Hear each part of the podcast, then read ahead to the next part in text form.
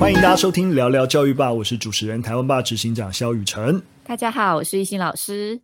那我们聊聊教育吧呢，每一集呢会带大家聊三则教育有关的新知啊、新闻啊等等。那我一开始想要跟大家分享我们 YouTube 频道台湾吧 YouTube 频道更新的一个新的影片，我觉得谈的跟教育蛮有关系的，就在谈那个数学好不好的问题。因为广泛的外国人对于东亚或是那种面孔，你知道华人都会有一个印象，就是哇，你们数学很好。之类的印象，但我们自己在台湾就会发现，其实很多人都很害怕数学，或都觉得自己啊、就是数学不好。但我觉得影片里面除了在纠正这个可以说刻板印象之外，我觉得里面其实带到一个我觉得蛮关键的一个问题，就是即使数学成绩好，它代表数学能力好吗？那其实是一个问号。因为其实真的所谓数学能力好，它其实涉及到很多，例如说数感的问题，或者说你能不能，你除了会解题之外，就是那种数学题目会写之外，到底数学之于生活中的应用啊，例如说举个例子，当你在卖场上面，在一个卖场你要找人，或是要告诉别人你的相对位置的时候，你有没有一个坐标系的一个概念，然后透过这样的概念，然后能够清楚的表述你跟就是沟通对象的相对位置，诶，这就是一个空间的数学感知能力。就是这种数感的能力，其实对在生活当中运用是重要的，比起你的三角函数啊之类的。对，那所以其实呃，现在坊间也有慢慢有多很多人在在强调数感这件事情，而不是在强调计算算术这件事情。但我觉得我们过去对于数学好不好，就是其实比较多是在停留在所谓的算术能力好不好上面，就我觉得蛮有意思啊。像是影片中有提到那个披萨测验啊，那其实亚洲国家像台湾也是名列前茅。嗯、我之前有在课堂上跟大家讲到这个披萨测验，然后其实学生的反应都还蛮惊讶的，因为他以为大家都以为台湾人的数学能力是差的，但我觉得他们是奠 奠基在自己的主观意识上，因为其实蛮多台湾学生是讨厌数学的，是是是，对，所以他们就觉得。我们数学应该很差，但那个测验一出来就发现，哇，其实我们数学还蛮好的，就有点颠覆他们的想象。嗯、所以我觉得，就是如果以就是国际的成绩来讲，我们可能在数学教育上面可能有比较多那种制式的一些教学方式，所以很早就开始学习数学，或是用一些背公式的方式，然后在在考试的时候你就可以拿出来运用。如果是以讨厌或喜欢数学这样的就是调查来看，你会发现很有趣，就是。我们比其他国家还讨厌或会怕数学，没错没错。而且其实虽然说，哎，好像我们数学成绩蛮好的，但你会发现，其实像下面有网友就有留言，就是说，但其实台湾数学家很少，对，就是好像是哎，对，会算数，能够把考试考好，跟你成为数学家，其实还是有一个差距的。所以我觉得，其实必须要说，因为台湾的这样子的，或者说东亚地区啊，普遍那个数学。好像这种披萨成绩都不错，所以的确变成是西方国家取经的一个对象。就说，哎，为什么这些东亚国家这些成绩都可以这么好？那是不是来来取经看说啊，这些东亚国家到底怎么教数学的？但反过来说，我觉得我们也是有要有蛮多像刚才讲这种比较数感的问题啊，或者是既然我们的教育方式会让孩子讨厌数学，那这这都是一个警讯啦啊！只是刚好因为我们 Hey Lucy。新的影片，其实我觉得《Hey Lucy》有很多很多集的那个标题都还蛮吸引我的，例如说像是什么粉红色其实是男生的颜色，就是其实蛮颠覆大家对于一些既有印象的想象，也蛮推荐大家可以看其他影片的。好啊，虽然说不错啊，但是流量啊，就是希望大家多多支持啊。我目前《Hey Lucy》的流量不是很好啊。好了，当然了，如果大家希望啊、呃，台湾爸制作影片，制作哪些主题啊，或者是啊、希望能够啊、就是怎么呈现，然后你有什么任何意见，如果大家在我们 YouTube 的留言区留言，我想啊，负、责的伙伴编辑都会看到，那我们都会持续的优化跟修正。那也希望这些影片对于老师们在课堂上教学都能够有所帮助啦。好了，我们回到正题了。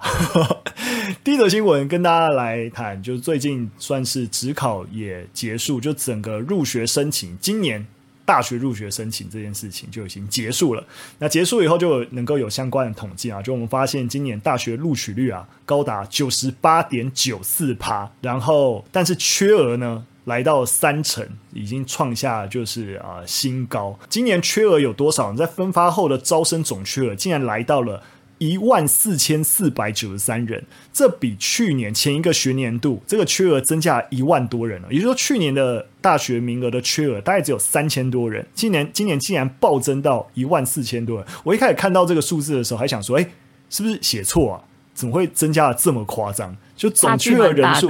差距超大嘞！总总缺的人数占招生名额大概三十六趴，也就是说，很多大学开了一堆的入学缺，但是你知道，就只有六十多趴的学生进来，而且必须要说，这还只是那个录取率哦。如果你到最后又在看到报道率的时候，数字又会下降。就很多人那个录取嘛，但他就不想念，所以后来就没有去注册，没有去报道，所以真实的注册率可能还会更，一定是会更低的啦。对，所以是蛮惊讶的。那进一步呢，我们会发现，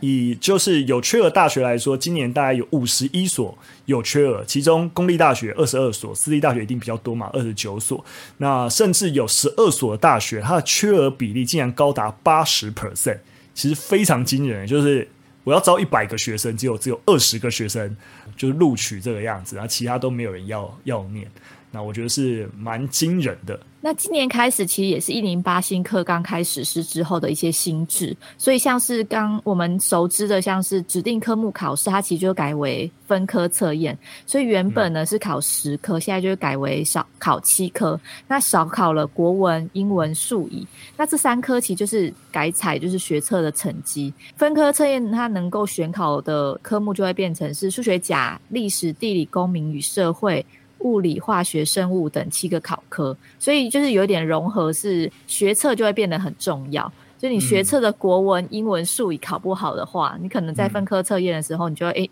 就没有办法，我七月再重新来，好像没有办法。就二月的那个考试，就是这三科就会定江山了。嗯，没错。所以有些人认为缺额这么高，其实跟这个心智，这个分科测验的心智有关系啦。但是我有查到像，呃私校公会理事长就有提到，他认为这一次，因为毕竟缺额竟然暴增到一万多人，这这其实数字真的是有点夸张。他认为啊，就是教育部放弃注册率。作为评鉴大学办学指标，他觉得是一个蛮重要的原因啊。因为过去啊，私立大学都会要都会主动的寄存招生名额，就是说，诶，我可以招那么多，但我知道包含少子化趋势啊等等，我就不招那么多了。但是既然注册率不是我办学指标，他们就那我就。招多越多的越好嘛，我说名额就会开爆，所以啊、这就导致了啊、呃、名额暴增，但是其实录取率大幅下降的一个问题。而且另外啊，其实公立大学注册率不佳的系所也没有积极的减少招生名额。那大部分大家选填志愿都是怎样？就先公立再私立啊，就是你那个志愿排序一定先把公立填满嘛。但是那些公立学校又不减少名额，在就往下就会造成这些私立大学或是科技大学就产生了比较高的缺额的一个现象。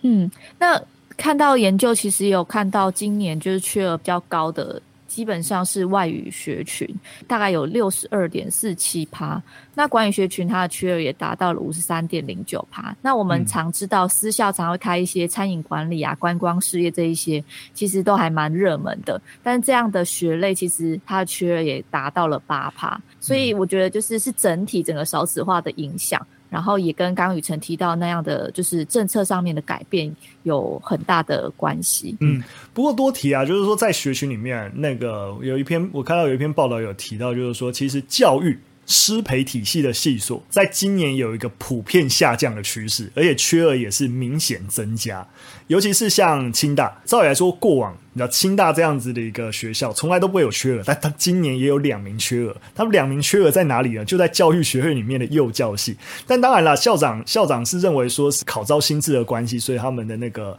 测验就是。怎么讲？就是他们的设定门槛太高了，所以才导致缺额。所以他们认为是技术问题，但是也刚好就是发生在教育学院当中，所以好像也看得出来，在一个少子化趋势里面啊，包含可能公立学校教师的资格越来越难进去啊，等等。所以大家以前都会觉得啊，当老师是一个很好的职业。那这件事情似乎越来越下降，大家越来越不想当老师。对，因为其实那个理工科学招生表现还是比较好的啦，啊、我觉得还是某种程度反映大家未来想要从事的那些领域跟就是发展的专业有关。嗯，好啦，蛮蛮蛮难过的。对，我们的确是可以看出一个趋势啦。对啊，对我们是需要更多的教育人才啊。没错，没错。不过其实即使是啊、呃，最台湾最顶尖就台大嘛，其实也看到这个少子化趋势啊，尤其整个分科测验人数其实是锐减的，所以他们也要打算提高个人申请跟繁星推荐的一个比例，因为通常在这样子的方式。录取的学生，他们就学稳定度通常会比较高。就你分发入学，往往就那个志愿一路排下去嘛，然后最后啊，就是中这个科系，你就会爱念不念。但是申请入学跟繁星推荐都是你主动去报名跟选择的，所以他们的稳定性比较高，所以他们就会希望啊，明年在调高前两者的一个比重。所以你会发现这个趋势啊，就是说，其实现在这种分发入学的比例已经降到大概三分之一了，那接下来只会再更低了。对对，越来越少。嗯，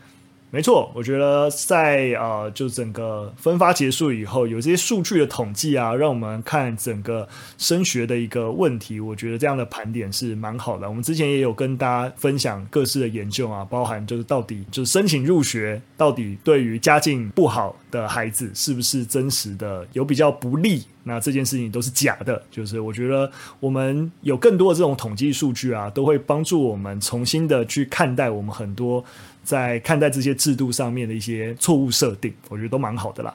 好，我们进入第二则新闻。第二则新闻有一点难过啦，最近大家知道阿富汗经历政权差不多满一年了，大概在去年八月十五号的时候，就是。阿富汗的塔利班政权正式的掌握了整个阿富汗。在去年这个时间，大家应该听到蛮多新闻的，就是包含就大家要抢着要搭那个上美军的飞机啊，然后最后啊没办法上飞机啊，那种挂在外面的一个事情。那因为已经满一年了，所以就有很多的啊组织关心阿富汗的一个状况。那世界展望会呢，他们也。啊，积极的在就阿富汗进行一些人道救援，他们就发现最近整个阿富汗地区其实出现蛮严重的人道危机，尤其是小朋友。那他们最近在呃，在一个调查里面，就是在他们服务的四个阿富汗的省份里面呢，发现当中有超过八百个家长跟孩子。然后去调查他们，结果发现其实有百分之四十二的家庭所得是低于一块美金的，然后他们根本没有办法很好的为孩子提供食物，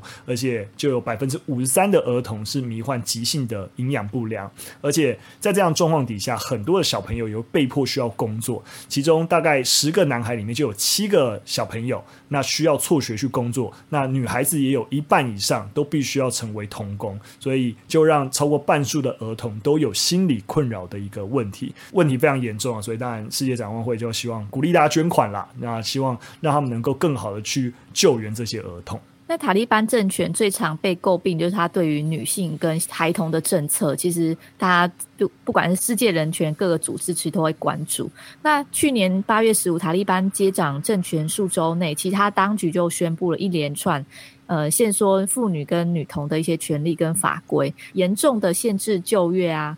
求学跟和平集会的权利。那一直到现在，那个法规一直在增加，一直在限缩这些女性跟孩童的权利。嗯，那我觉得他们现在最大的问题就是，因为已经算掌握政权一年了。那所以他们其实也很急于向世界承认，就是希望世界承认他们是一个国家，或是他们是一个政权。所以他们的领导者就有讲到说：“好啊，你要让我，你要跟我们谈人权，那你先承认我的政权，你们负责任的先承认我们，然后承认我们政府是有机会，或是我们有能力为阿富汗负责的，那你们才可以合法跟我们表达你们关切的这些事宜，我们才会处理。”所以有点是那种夹迫性的，就是你要先承认我，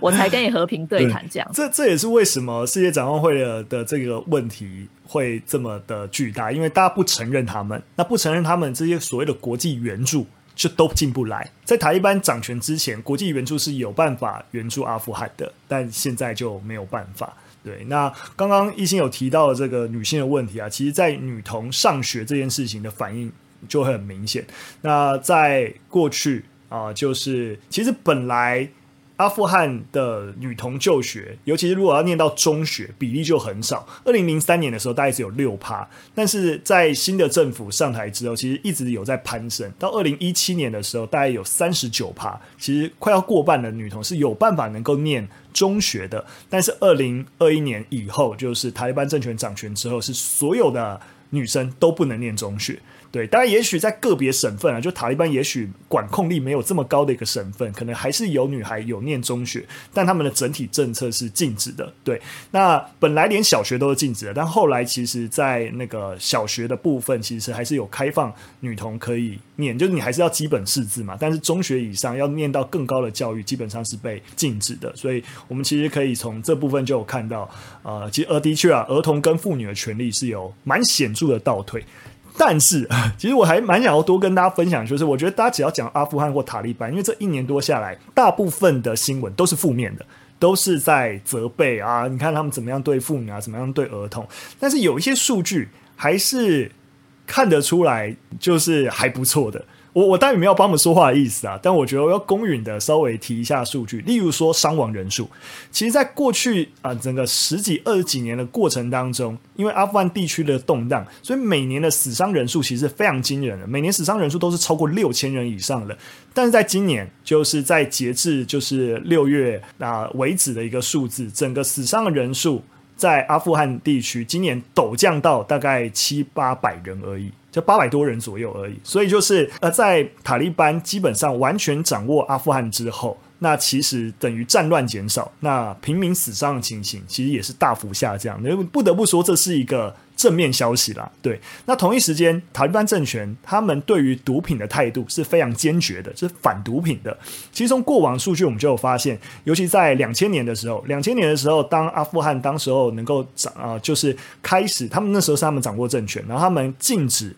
毒品，他们禁止毒品禁令一发生了以后，整个鸦片的产量就急剧的下降。因为你知道，阿富汗地区是全球鸦片产量百分之八十的产量都是从阿富汗地区来，所以他们禁止以后，对于全球的毒品市场有蛮显著的影响。那他们在去年开始掌权之后，有也严厉的就是禁止他们境内的那些罂粟田的栽种，因为今年还是没有统还没有统计数据啊，可是。以目前能够掌握他们在境内对于毒品的打击力道，其实非常强的。一个政权也有做不好的地方啊，但也必须要说，他们还是在有一些面向，好像。但伤亡数量这一点，我觉得有点想要跟你讨论，就是。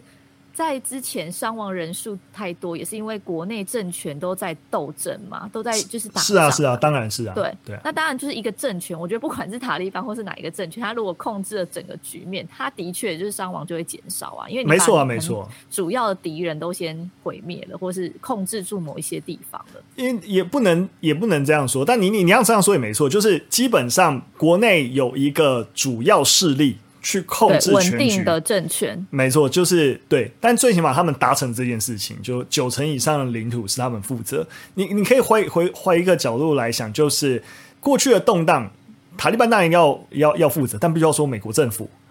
北约北约军队也要负责负担蛮大的责任，也是因为他们入侵就是阿富汗，才导致的蛮长期的一个动荡的一个后果。所以我不需要说啊，就是说我们并。我并并我一样，我并没有合力塔利班的行为，对，但是这的确是在他们接掌，就是比起在之前，其实是美军或是北约国家，他们实质控制阿富汗，却还是有这么多的伤亡，代表他们没有办法平息内部的一些势力问题嘛，对不对？但是最起码，当美军撤出以后。啊，塔利班完全接掌以后，这样子的一个势力问题，跟境内的其他的武装团体之间的一个冲突，就是减少了。对，所以我并没有肯定他们，但是